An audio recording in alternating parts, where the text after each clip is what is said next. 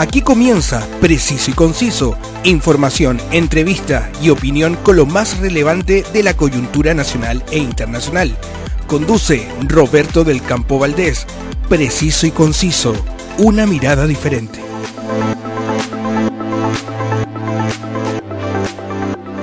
Un gran saludo para todos y como siempre agradezco su preferencia y sintonía para revisar los temas de la actualidad, cultura y espectáculos de Chile y el mundo. Antes de comenzar, saludo a quienes hacen posible este espacio. More Tour es mi agencia cuando quiero disfrutar de las maravillas del norte de Chile. ¿Y cómo no va a hacerlo si entregan atención personalizada junto con llevarme por las mejores rutas en la región de Tarapacá, Antofagasta y Coquimbo? Contáctelos en su web www.mortour.cl y disfruta de los atractivos turísticos de nuestro querido Chile. El Circo de Pastelito y Tachuela Chico celebra 10 años con su producción Aniversario, un espectáculo mágico y para todos. Los más queridos payasos de Chile, los números circenses tradicionales y artistas internacionales directamente desde Las Vegas, que usted puede disfrutar en una confortable carpa climatizada, con sonido e iluminación de primer nivel, a un precio que nadie le podrá igualar.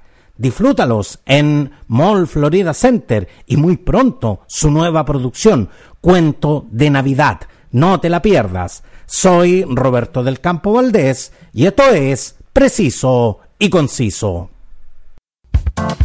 La actualidad tiene muchas miradas, pero solo una realidad. Escuchas Preciso y Conciso con Roberto del Campo Valdés. Secuestrados por las pantallas, el lanzamiento de Editorial Zigzag, que ya se encuentra disponible en librerías y en diferentes plataformas, es un libro que da cuenta de los peligros del uso de las pantallas interactivas en niños y adolescentes. Para profundizar en este importante tema, viene a conversar con nosotros su autora, educadora de párvulos de la Universidad Católica de Chile, máster en educación en la Universidad de Harvard y directora del preescolar Helsby. Al teléfono, Carolina Pérez Stevens. Muchas gracias, Carolina, por aceptar mi invitación a Preciso y Conciso. Me encanta el título, preciso y conciso, así que muchas gracias a usted por invitarme. Exactamente, porque aquí eh, vamos, vamos directo al, a, lo, que nos interesa definitivamente y, de verdad, Carolina, es, es un honor porque sé que sé que has estado muy muy muy ocupada. De hecho, vienes llegando justamente de un viaje eh, de los Estados Unidos. Sí, fuimos con mi familia a Boston porque a mí me fascina el otoño y yo le dije a mi marido, necesito, hecho tanto de menos el otoño de Boston, además que tengo que ir a comprar libros, tengo que ir a eh, conversar con mis profesores y le tengo que mostrar a mis profesores mi libro. Así que fue la excusa ideal para ir a Boston y las hojitas me esperaron, mis niños lo pasaron increíble. Fueron cinco días realmente de baños de otoño, así que llegué pero con energías renovadas. Carolina, secuestrados eh, por la pantalla por las pantallas es una investigación eh, muy documentada y con importante base científica.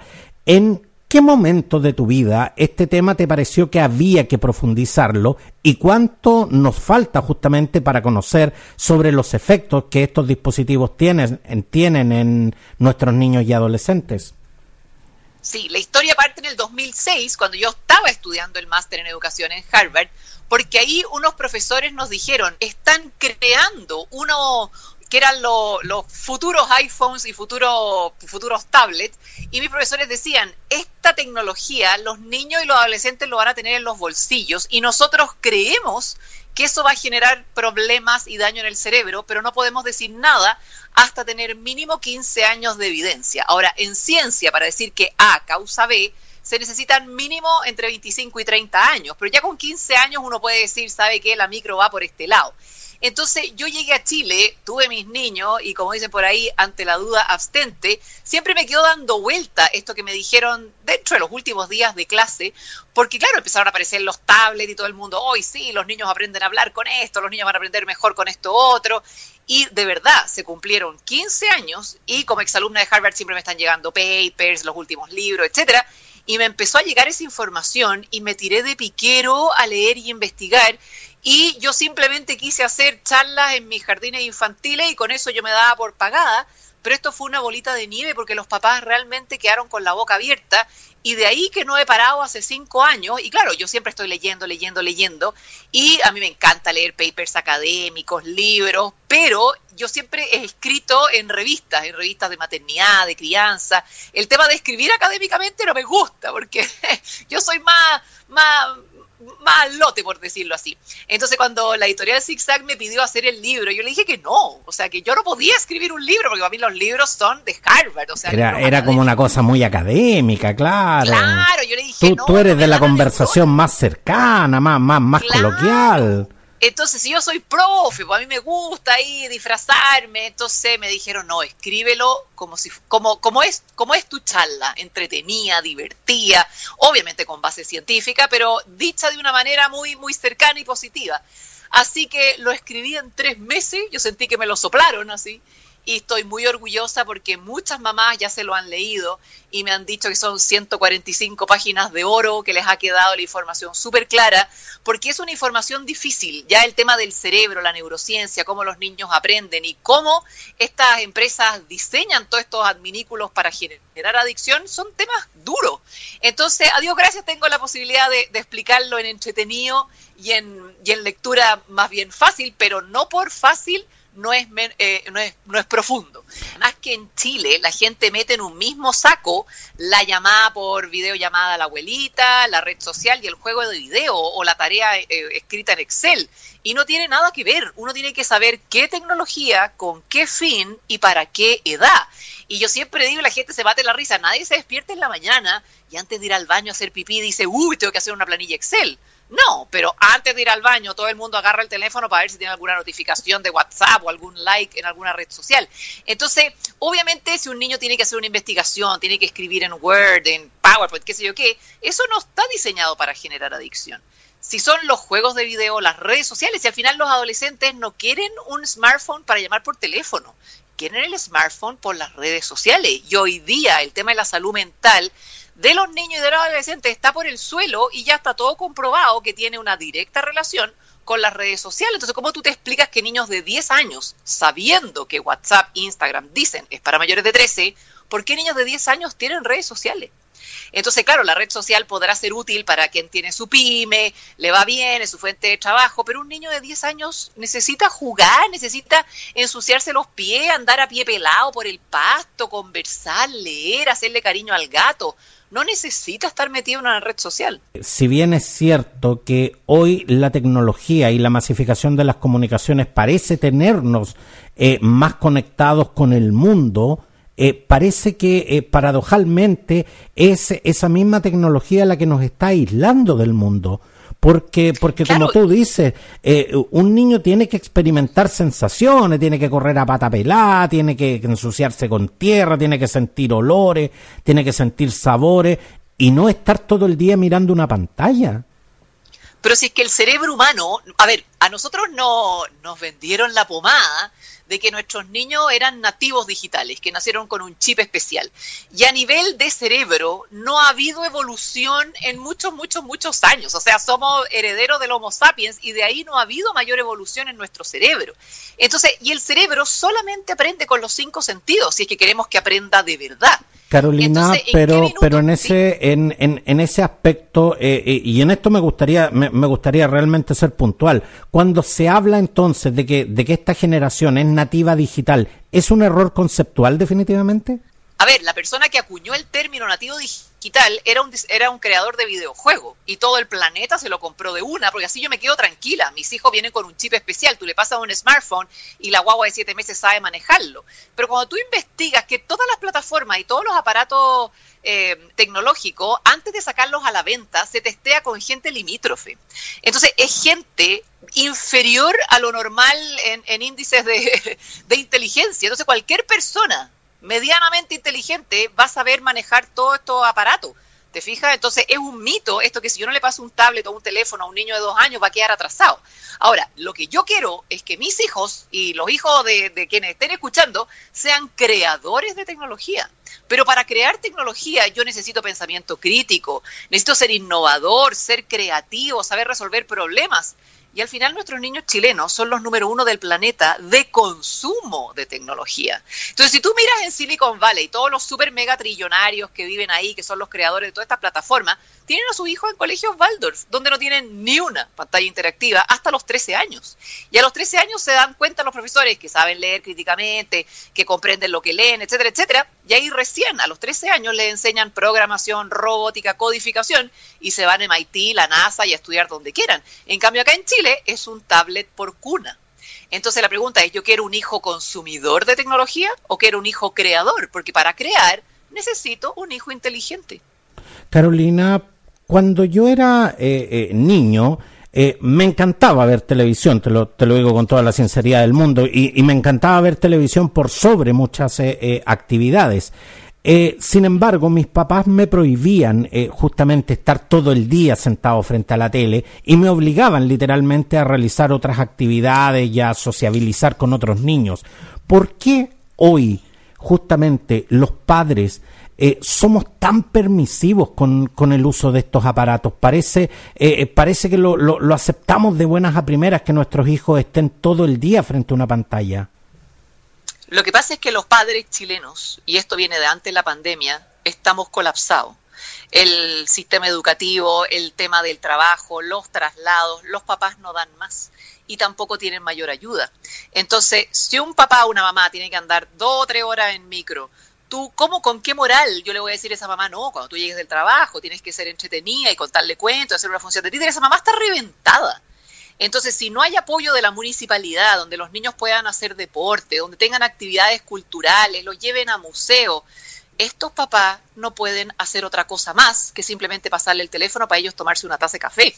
¿Te fijas? Entonces estamos en un problema de que yo no, yo no lo veo por el lado de que los papás eh, no lo quieran hacer, simplemente hoy día no pueden y ni el Estado ni ninguna autoridad lo está ayudando. Ahora, si una mamá y un papá saben cuál es el daño que eso les provoca, obviamente van a ser mil malabares para, para, para el fondo para prevenirlo y para no dárselo. Pero también es una solución muy fácil, o sea, eh, es cosa de ir a la consulta del dentista, de un doctor, y el papá y la mamá están con su teléfono y el niño está con el teléfono. Porque los adultos también quedamos adictos. La diferencia es que nosotros quedamos adictos con un cerebro maduro, pero los niños que tienen un cerebro en desarrollo no tan solo están quedando adictos, sino que están dejando de conectar una tonelada de neurona que va a ser clave para su desarrollo posterior. Piensa que de aquí a 30, 40 años más, que tampoco es tan relejo, va a haber una no menor cantidad de personas que van a ser inempleables.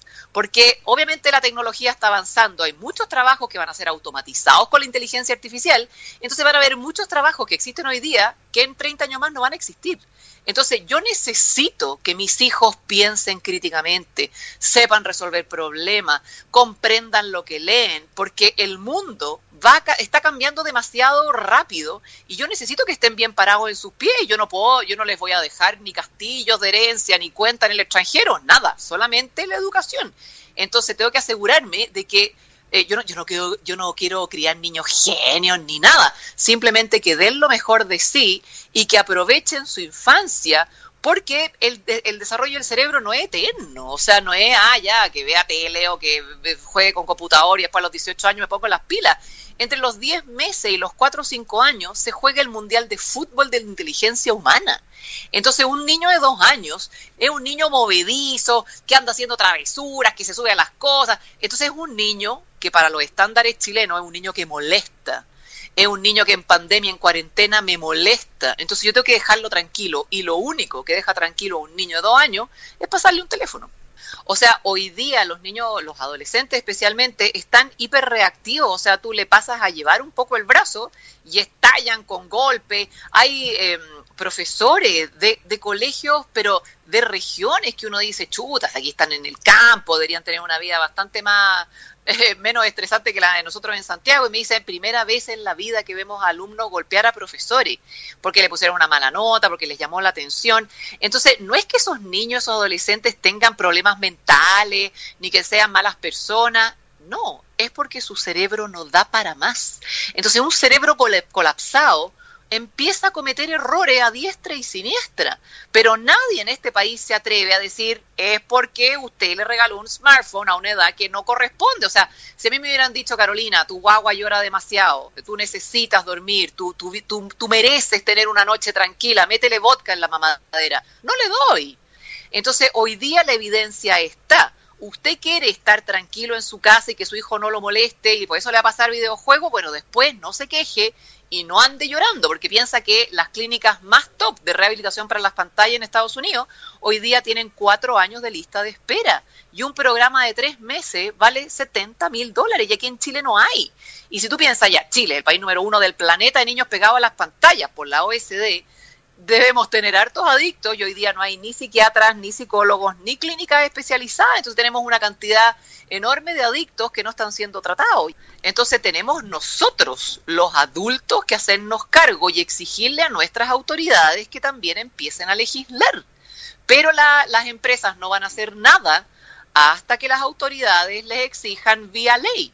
O sea, los colegios también podrían hacer, ¿sabe qué? Prohibición total de smartphone durante toda la jornada escolar, de manera que tenemos a los niños en el colegio cayéndose, jugando, mirándose a los ojos, y bueno, y los papás verán qué hacen después en sus casas, pero los colegios también deberían hacer capacitaciones y todo para atrasar lo más posible la entrega de smartphone, prohibir los juegos de video violentos. Piensa que hay juegos de video que incluyen violación a prostitutas, entonces eso es desensibilizar a un adolescente es naturalizar comportamientos que obviamente no son normales, entonces pues no nos quejemos. Carolina, en muchos colegios, en muchos establecimientos educacionales, eh, se está incorporando esta tecnología al proceso de aprendizaje, justamente con el argumento de que no nos podemos quedar atrás, de que tenemos que eh, ser capaces de incorporar estas tecnologías, que hoy día los niños aprenden de manera distinta eh, eh, ¿estamos en ese sentido por el camino correcto o, definitivamente también estamos cometiendo un error en, ese aspecto como sociedad? El negocio es tan trillonario, pero tan trillonario, y se aprovechan de la ignorancia de los chilenos y de las autoridades chilenas, los profesores chilenos. Piensa que Entel fue a Renca a regalar visores de realidad virtual para niños de tercero básico. A ver, si tú me dices que una doctora en Arica vía realidad virtual, con su visor de realidad virtual, va a operar a distancia a un niño de Magallanes, maravilloso. Una tecnología espectacular, bien utilizada. Pero ¿qué pasa cuando un niño de tercero básico está aprendiendo biología, aprendiendo entre comillas, con realidad virtual y ahora quieren meterse en el metaverso? Eso te liquida el cerebro. Entonces, ese cerebro lo único que necesita es realidad virtual para sentir placer a los a tercero básico, que tienen 8 o 9 años, ¿te fijas? Entonces, si un profesor, una directora de colegio sabe cómo realmente aprenden los niños tercero básico, le va a decir a Entel, no señor, acá no. Alguien le pidió evidencia científica en TEL, a ver, muéstreme que los niños van a aprender más y mejor, porque la evidencia científica dice que un niño con realidad virtual es tan el nivel de placer que es equivalente a un shot de heroína.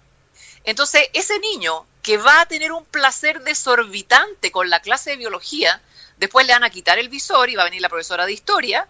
Y claro, como este cerebro se está seteando con tantas cantidades de placer, el placer que le da la profesora de historia es nada. Entonces ese niño de nueve años se va a portar pésimo en la clase de historia. Y no tan solo él, sino que todo el curso. ¿Y qué es lo que dicen los psiquiatras norteamericanos? Si estos cerebros en desarrollo se van seteando con estos niveles de placer, cuando tengan 25 años no va a haber metaverso que de abasto y como el cuerpo está diseñado para buscar placer, ¿qué va, qué va a necesitar? Drogas duras. Carolina, yo te he visto en redes sociales, te he visto realizando charlas en colegios y, respondiendo también consultas en importantes medios eh, eh, sobre este tema. ¿Sientes que tu mensaje genera conciencia o, te sientes predicando en el desierto ante una ante una ante una sociedad que no solo valida sino que además justifica el, el indiscriminado uso de las pantallas? O sea, yo partí esto hace cinco años y yo dije, yo creo que a lo mejor en 15 o 16 años me van a escuchar. Y nunca pensé que en cinco años iba a tener un libro publicado. O sea, hay esperanza, de todas maneras que hay esperanza. Pero es un trabajo sin prisa, pero sin pausa. Y las charlitas que yo daba pre-pandemia en las casas con los niños, yo decía, a esos 10 niños los estoy ayudando. A lo mejor nunca voy a llegar a todos los niños de Chile ni de Latinoamérica, pero al menos esos 10 niños, uff, les abrí los ojos a sus papás. Y ahí de a poquitito, de a poquitito, de a poquitito. Entonces, yo soy la número uno más agradecida de poder tener este libro para que llegue a mucha gente para ir salvando a más niños, porque si no, de aquí a 15 años más, el llanterío de padres y profesores van a decir, ay, ¿cómo? ¿Cómo nos equivocamos tanto? Lo mismo que pasó con el cigarro en, el año 1930, o sea, mujeres embarazadas fumando porque su doctor le decía que no pasaba nada. Entonces, ese mismo lobby que hacían las tabacaleras es el mismo lobby que hacen las empresas de tecnología, especialmente las educativas, que te dicen que mete Roblox en la sala de clase porque así tú, los niños van a aprender mejor matemática, o mete Minecraft y te meten la, la, programación para niños de cuatro años. Y tú dices, el niño de cuatro años, ¿qué tiene que andar aprendiendo programación? Ese niño tiene que estar cantando canciones, ensuciándose, paseando, chepando un cerro. Si al niño le gusta la programación, maravilloso a los 13 años, de manera que él sea un creador de tecnología y no un simple consumidor. Ahora, yo soy de la idea, eh, Carolina, que prohibir o, censurar es, es asumir, en definitiva, que no tenemos la capacidad de educar. Pero sin duda que hay muchos padres que hoy sienten que no tienen las eh, herramientas para enseñar a sus hijos a utilizar racional y provechosamente estos eh, eh, recursos tecnológicos. ¿Cómo compatibilizamos su salud mental con el hecho de que nuestros hijos viven y vivirán en un mundo cada vez más tecnologizado donde hoy quitarle eh, un celular a alguien parece realmente una, utopía? bueno, es que si a mí me dijeran que mañana, mañana viernes, todos los papás del colegio de mis niños le van a mandar una piscola para el recreo, eh, porque todo el mundo lo hace y yo lo voy a hacer? Esa es la pregunta. Eh, ¿O voy a hacer activismo para explicarle que la piscola no corresponde en un niño de 10 años? Entonces, claro que es difícil nadar contra la corriente, pero no tenemos otra opción. Es la salud, la seguridad y la inteligencia de nuestros hijos. No es de, de, no sé, del mueble que tengo acá, es lo más preciado que tengo en mi vida. Yo por mis hijos me tiro, me tiro al tren, me tiro al metro. ¿Te fijas? Entonces hay que dar la pelea. Entonces, no por mi salud mental, por mi tranquilidad, le voy a dar algo a mis hijos que yo sé que les va a liquidar el cerebro. Porque estamos hablando de a niveles de circuitos de placer, de circuitos de recompensa, equivalente a las drogas. Entonces usted, por estar tranquila, ¿le va a dar droga a su hijo de 10 años? Obviamente que va a ser difícil si es que todo el país le da droga, pero es que esto es todo el mundo, no, no es todo el mundo, es todo el mundo en Chile, porque en Dinamarca esto no pasa. En Noruega, en Finlandia esto no pasa. Todo esto de que todos los niños tienen smartphone, todas las niñitas tienen redes sociales, que todo el mundo anda haciendo TikTok, no es todo el mundo, es todo el mundo en Chile. Y esto es de la OSD, es el país número uno del planeta de niños y adolescentes pegados a las pantallas. Y el promedio de hora, esto fue del 2015, que fue la última vez que tomaron esta, esta muestra, los niños y adolescentes pasan siete horas y media frente a una pantalla y de esas siete horas y media solamente 16 minutos eran para trabajo escolar o académico, todo el resto era entretención. Entonces, mis hijos sí usan el computador, claro, mi hija tiene que hacer tarea, tiene que meterse al Google Classroom, escribir en Word y listo, y se va a andar en bicicleta. Ahora, en tu libro eh, hablas derechamente eh, de, adicción. Eh, ¿Qué le ocurre físicamente al cerebro cuando, cuando se llega a la, a la adicción y cuáles son justamente los efectos en la salud mental de una persona? Del, del rango etario que, que, sea, digamos. Claro, es que es distinto. Ya no es lo mismo hablar de adicción en niños, de adolescentes o de adultos. O sea, en general, en general, eh, la marihuana se empieza a consumir a los 14 años y tú puedes decir es un cerebro más o menos, eh, todavía le falta mucha madurez, pero al menos son, ya, ya, ya al menos están seteados unos buenos, unos buenos circuitos. Pero, a ver, ¿por qué se genera esta adicción? Porque es el placer. El placer es el que genera adicción, porque son placeres anormales. Si nosotros estamos diseñados para disfrutar nuestra vida y sentir placer, o si no, no estaríamos en este planeta. O sea, a mí pisar hojitas de otoño me da placer, pero como siempre le explico yo a los niños en mi charla, son gotitas de dopamina. Que la dopamina es este neurotransmisor del placer que me hace sentir rico esto de pisar hojita, y como lo paso bien, quiero repetirlo, pero cantidades normales todas las redes sociales, todas las aplicaciones, la de entretención y las educativas, todos los juegos de video son diseñados para que el niño, el adolescente, está jugando y a los tres minutos, el, tres minutos, perdón, el nivel de chorro de dopamina sea a nivel universo. Entonces, no es lo mismo que pisar hojitas, que armar un lego, de conversar con mi amado, de leer un libro. Es un placer enorme. Entonces, ese placer enorme a los dos años, le dice al cerebro que para sentir todo este placer, yo para la próxima necesito más, porque el cerebro dice, esto no es normal para mí. Entonces, para la próxima necesito jugar más, necesito conectarme más, etcétera, etcétera. Entonces, los umbrales de placer se van seteando tan alto que después al niño nada le da placer. Oye, vamos a pasear al perro, que lata. Oye, tienes que hacer una tarea, que lata.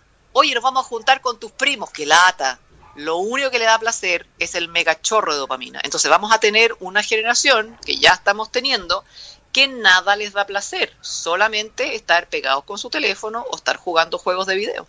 Carolina, ¿y esto es reversible? Depende de la edad.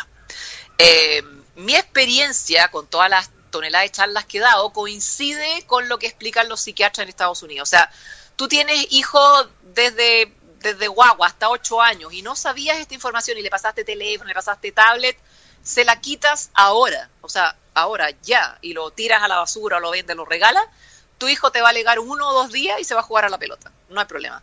9, 10, 11 y 12 años, los umbrales de placer están seteados más altos. Por lo tanto, tú quitas todo al tiro de una ahora y tu hijo te va a decir la vida es una porquería, todo es una lata y tú tienes que ser coach de tu hijo por un mes. Un mes llevándolo a la plaza, un mes leyéndole cuentos, un mes entreteniendo a tu hijo porque no se entretiene con nada. Y en ese mes, entre mes y mes y medio, este cerebro se va reiniciando. Y después de ese mes, el niño ya puede empezar a jugar, salir, andar en bici y vuelve a sentir placer con las cosas de la vida cotidiana.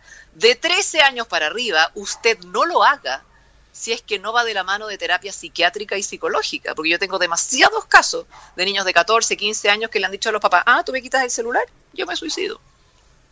Entonces, tiene que ser de la mano de terapia psiquiátrica. Entonces, si tiene niños menores de 13 años, hágalo ya, porque cada día que pasa le va a salir más difícil y muchísimo más caro. Carolina Pérez Stevens, eh, educadora de párvulos de la Universidad Católica de Chile, máster en educación en la Universidad de Harvard y directora del preescolar Helsby y autora de la investigación Secuestrados eh, por las pantallas de editorial Zigzag. Muchas gracias, eh, Carolina, por venir a compartir este interesante tema que espero de verdad pueda entregar eh, las herramientas necesarias a muchos padres y a muchas personas eh, para tomar conciencia del uso indiscriminado de celulares, tablets y otros dispositivos y, por supuesto, sobre, todas, sobre todas estas consecuencias sobre las cuales nos has conversado en esta edición. Muchas gracias, Carolina. Muchas gracias a ustedes, gracias por la invitación. Que muchas gracias por, por, invitarme. La actualidad tiene muchas miradas, pero solo una realidad. Escuchas Preciso y Conciso con Roberto del Campo Valdés. Este podcast lo escuchas en Anchor, Spotify, Apple Podcasts, Google Podcasts, Evox y en las más importantes plataformas. Búscame en tu preferida y suscríbete la actualidad de Chile y el mundo al instante. Suscríbete a mi canal Telegram y recibe las cápsulas con todas las noticias que a ti te interesan. Sígueme también en mis redes sociales. Gracias por acompañarme y nos vemos. Quedaste bien informado con los temas del momento, preciso y conciso, una amplia mirada que te invita a ser parte del hoy y el mañana. Preciso y conciso, una mirada diferente.